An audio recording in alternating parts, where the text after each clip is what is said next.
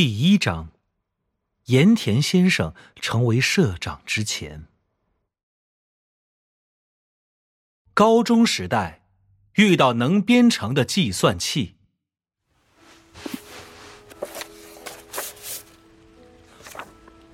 高中时代，个人电脑一词尚未诞生，而那时我遇到了能编程的计算器。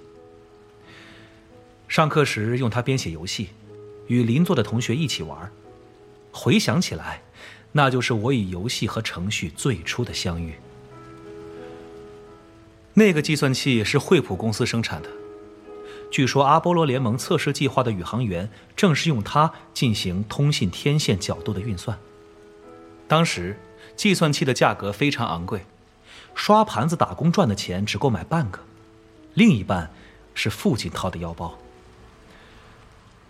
我把那个计算器研究的彻彻底底，当时市面上当然还没有专门的杂志，也没有人指导。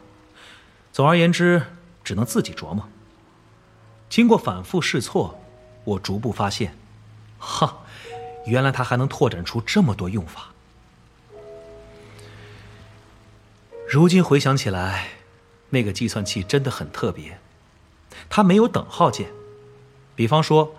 如果要计算一加二，先得按一，再按 Enter 键，接着按二，最后按加号键。和日语的语法一样，一和二相加，三和四相乘，十二除去，结果等几？按照这种逻辑输入。但单是没有等号键，一般人就不会想使用了吧？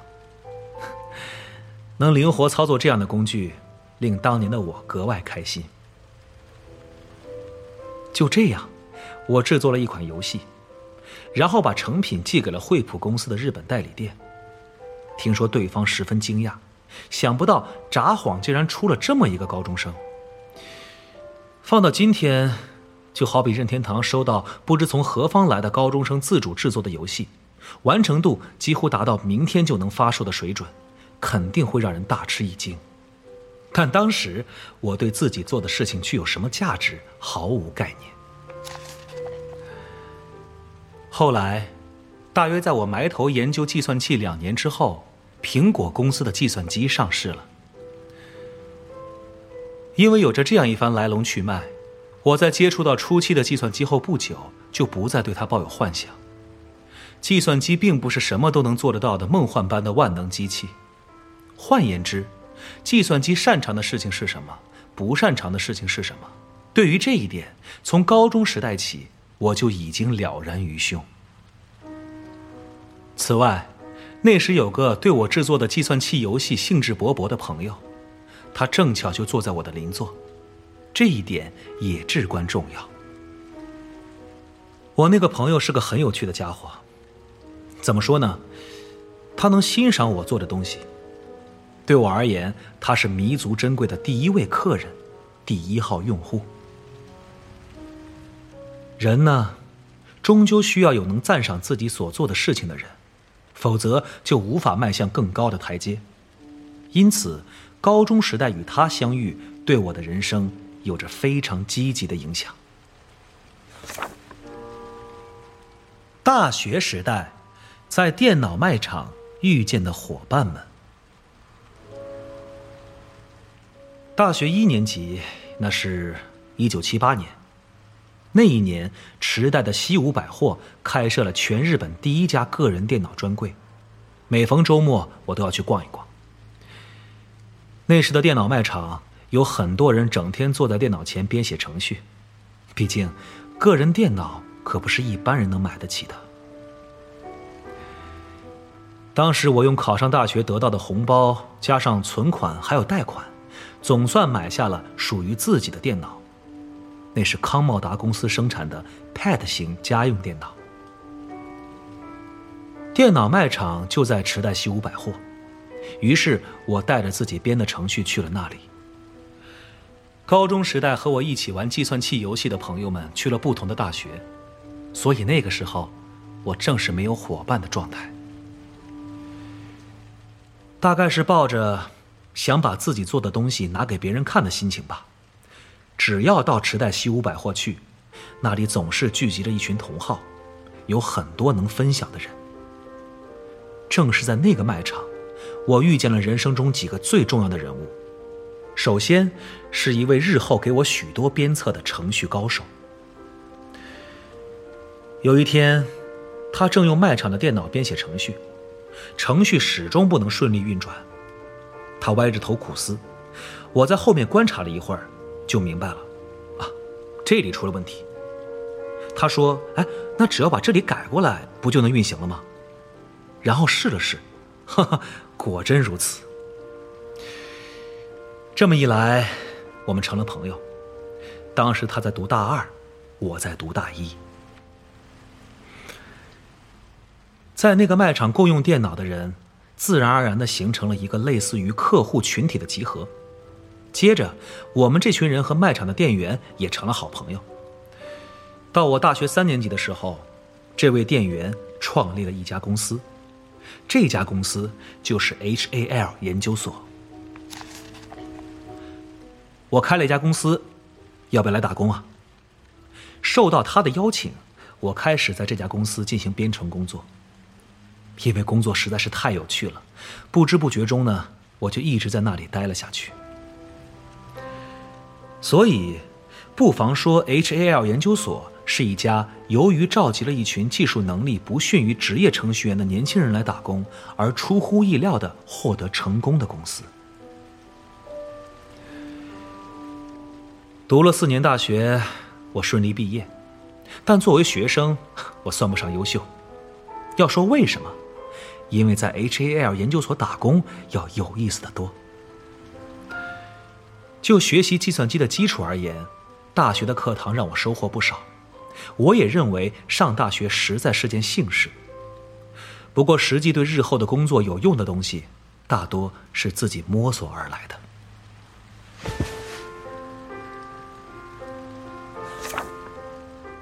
HAL 研究所的黎明时期与红白机问世。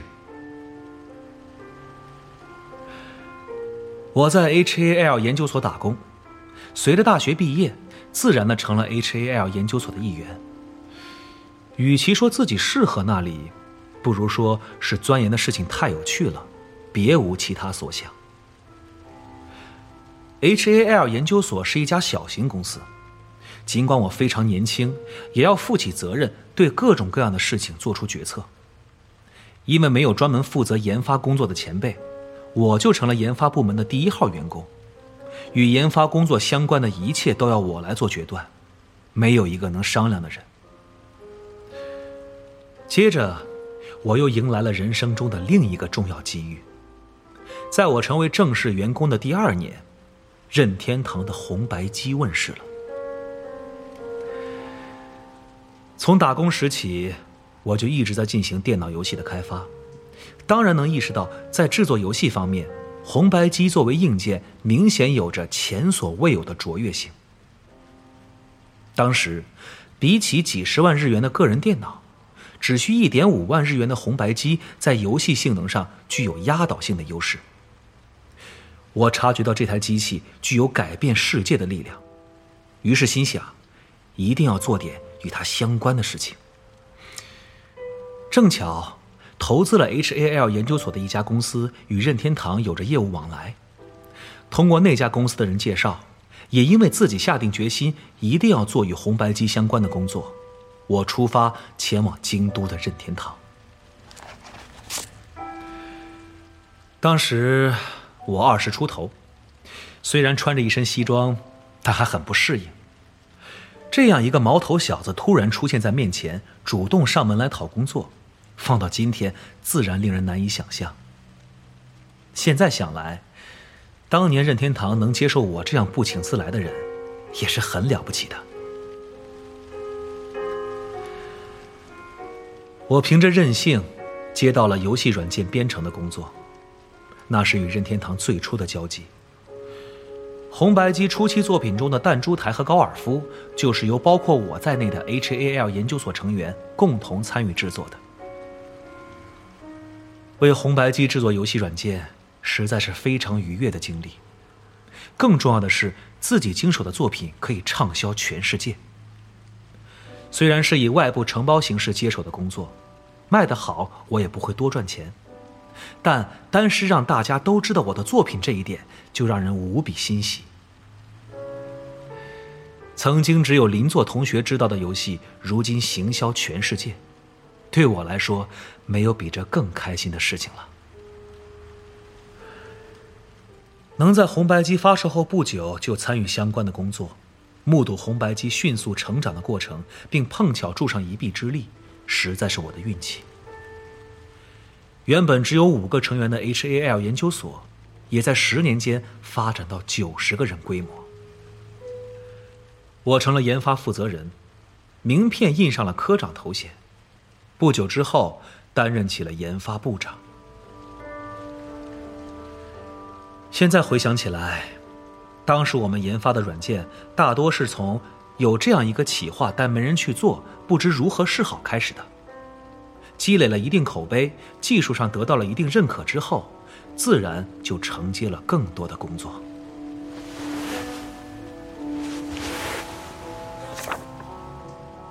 就任社长与十五亿日元负债。我三十二岁的时候，HAL 研究所陷入了经营危机。一年后，三十三岁的我接任了社长。但当时公司那种情况，当上社长丝毫不是值得庆祝的事情。让我担任社长的理由，简而言之就是除我之外没有别人了。我向来如此。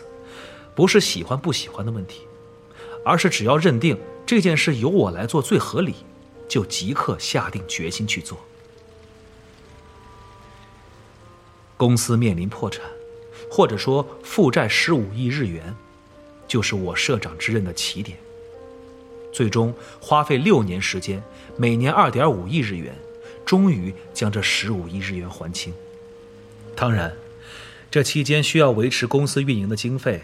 也需要支付员工工资，在保证这些支出的同时，将欠下的钱全数还上了。虽然最终债务还清了，但借钱本身就意味着给许多人添了麻烦，不是什么值得骄傲的事情。但是困难的经验使人受益，欠下巨额债务，某种意义上是处于极限状态。这时能认清很多事情，例如应当如何待人。比如，我作为新任社长到银行去打招呼，一个三十来岁的年轻人跑到银行说：“我当上了社长，一定会努力还清债务。”这时，有的银行鼓励说：“请加油。”而有的银行则表现出高压态度：“好好还清，否则可让我们难办了。”结果耐人寻味的是，表现出高压态度的银行不久就换了招牌。或许他们的经营状况也很困难吧。啊，待人处事之难，不仅限于公司之外。公司陷入经营危机，我成为社长要重建公司。在研发部门里，我算得上综合能力最高的人物，在这一点上得到了大家的信任。因此，我说的话大家还算听得进去。可另一方面，公司总体而言没有得到员工的信任。一个陷入经营危机的公司，在员工眼中看来，简直是极不信任之大成。毕竟，按照公司的指示干活，结果就是这样。会这么想也是理所当然。因此，我就任社长后。花费了一个月左右的时间与每个员工谈话，在这个过程里，发现了很多事情。原本以为自己是站在对方的角度上考虑问题，但直接与每个人面对面交谈，还是有很多意外发现。当时我希望认清我们的强项是什么，弱项是什么，所以做了这样的尝试。如果不梳理清楚，作为社长就有许多事情无法下决断。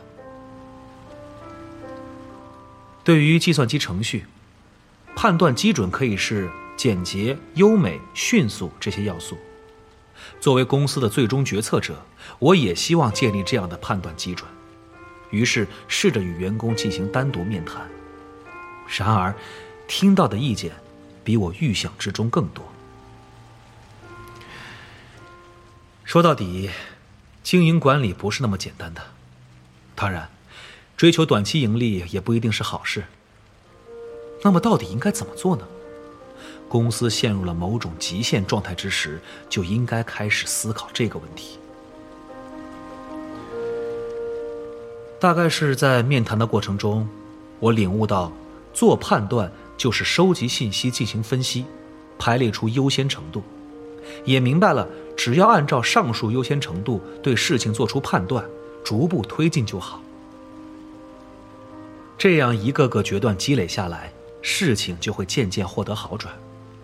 这个道理适用于各个方面，我对此深有体会，这也建立了我作为社长的自信心。现在的我比当时拥有更多的经验，因此，对于三十三岁时自己所面对的挑战有多么艰巨，现在的我比当时更清楚。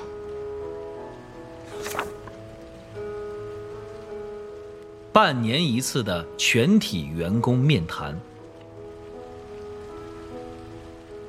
公司陷入困境的时候，一个星期后不完成可就麻烦了的状态，像自行车轮，持续转动一刻不停。但是经历了一次破产后，反而能得到一段相对完整的时间，可以去做之前无法做到的事情。之前无法做到的事情，对我而言就是与大家的对话，与每一位员工的单独面谈。在这个过程中，我获得了许多发现，领悟到实际上这应当是优先程度极高的一项工作。因此，就算是公司重建的繁忙时期，我也始终坚持与每一位员工谈话。我担任 HAL 研究所社长期间，每半年一回与全体员工进行面谈。员工多的时候有八十至九十人。每个人面谈的时间短的二十分钟，长的三小时左右。这项工作持续了六到七年。我在与全体员工谈话的过程中，发现了许多经过面谈才头一回意识到的事情。就算对方是一向保持着沟通的人，也有在一对一的场合才讲得出口的话。这样说或许不太恰当，但我重新认识到。假如不制造推心置腹的机会，人是不会敞开心扉的。我是那种就算对方没有给我机会，也会自己创造机会与他人沟通的人。假如一个集体里都是像我一样的人，面谈也就没有必要了吧？我在必要的时候会把必要的事情传达给对方，但并非人人如此。如果问我想在什么样的公司工作？那我希望是上司能好好理解自己，上司能好好为我的幸福着想的公司。另外，我认为每个人都是不同的个体，并且会发生改变。当然，始终不变的人也有很多，但如果领导者不能理解人是会改变这一点，那么我不想在这样的公司工作。大家肯定希望能在即便自己发生改变，也会对此表示理解的上司手下工作，因此我也希望时时刻刻理解员工的想法，这就是我进行面谈的初衷。虽然很不容易，但我自身也从中收获了很多。与全体员工进行面谈，谈话的主题每个人都不同，但在面谈的项目中，唯一不变的。是第一个问题。你现在快乐吗？我不打算讲什么经营理念之类过于宏大的话。不过在面谈中，我意识到，所谓公司，就是怀着共同的目标，大家各担其任、齐心协力的地方。因此，要定下共同的目标才行。于是我说，通过制作商品。身为制作者的我们与身为玩家的客户一起获得快乐，这就是 HAL 研究所的目标。因为有了这样的宣言，面谈时问你快乐吗，也在情理之中了。抛出这个问题，结果得到各种各样的反馈。如果没有与对方取得理解和共识，那么进行面谈也没有意义。因此，如果对方心有不满，首先要倾听。当然，我听对方倾诉的时候，自己想说的话也会好好的说出来。面对心怀不满的人，不满累积的越多，越是要让对方倾吐出来，否则我说什么对方也听不进去。如果人家正准备开口的时候去指点，呃，应该这么做，对方一定会心想：哼，这个人什么都不懂。所以，应该让人家把心中的想法说出来，然后把我想说的话也说出来。从某种意义上讲，只有这样。才能与人推心置腹。人们在决定是否要接受他人意见时，首先会判断发言者是出于自己的利益才这么讲，还是从心底认为这是对的才这么讲。两者之中属于哪种，是判断的关键所在。所以我始终认为，消除谋求个人利益的念头，对公司管理而言极为重要。对公司内的伙伴，我从来不会用利益的眼光来评判。当然，我也不是没有参加过商业谈判。从生意的角度而言，有时交换条件是必要的。但是，面对同一家公司中持有同样目标的伙伴，还有必要这样做吗？归根结底，要让大家心甘情愿的工作才行。可毕竟，公司有着各种各样的决策。普通员工时常不理解为什么要如此决策，但这纯粹只是信息不对称造成的。员工或许时常抱有疑问：社长为什么那么说？通过面谈与员工单独交流，我才醒悟，做出这个决策背后的理由没能让员工领会。啊，原来我的话遭到了误解，以致造成了那样的不满情绪。为什么讲那些话？决策背后有什么理由？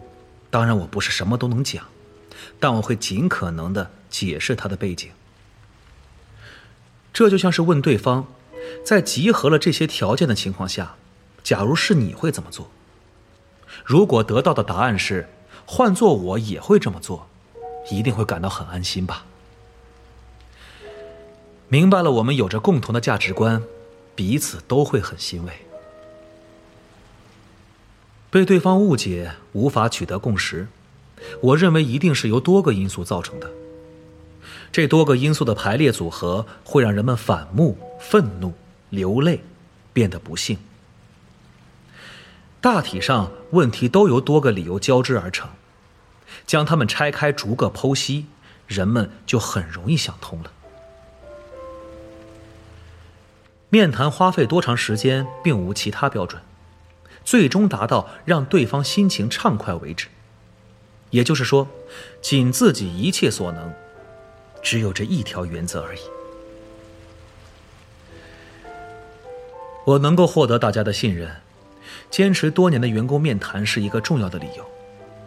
抱着半吊子的觉悟，一定坚持不了这么久。无论谁看在眼里，都会明白，那是件非常辛苦的工作。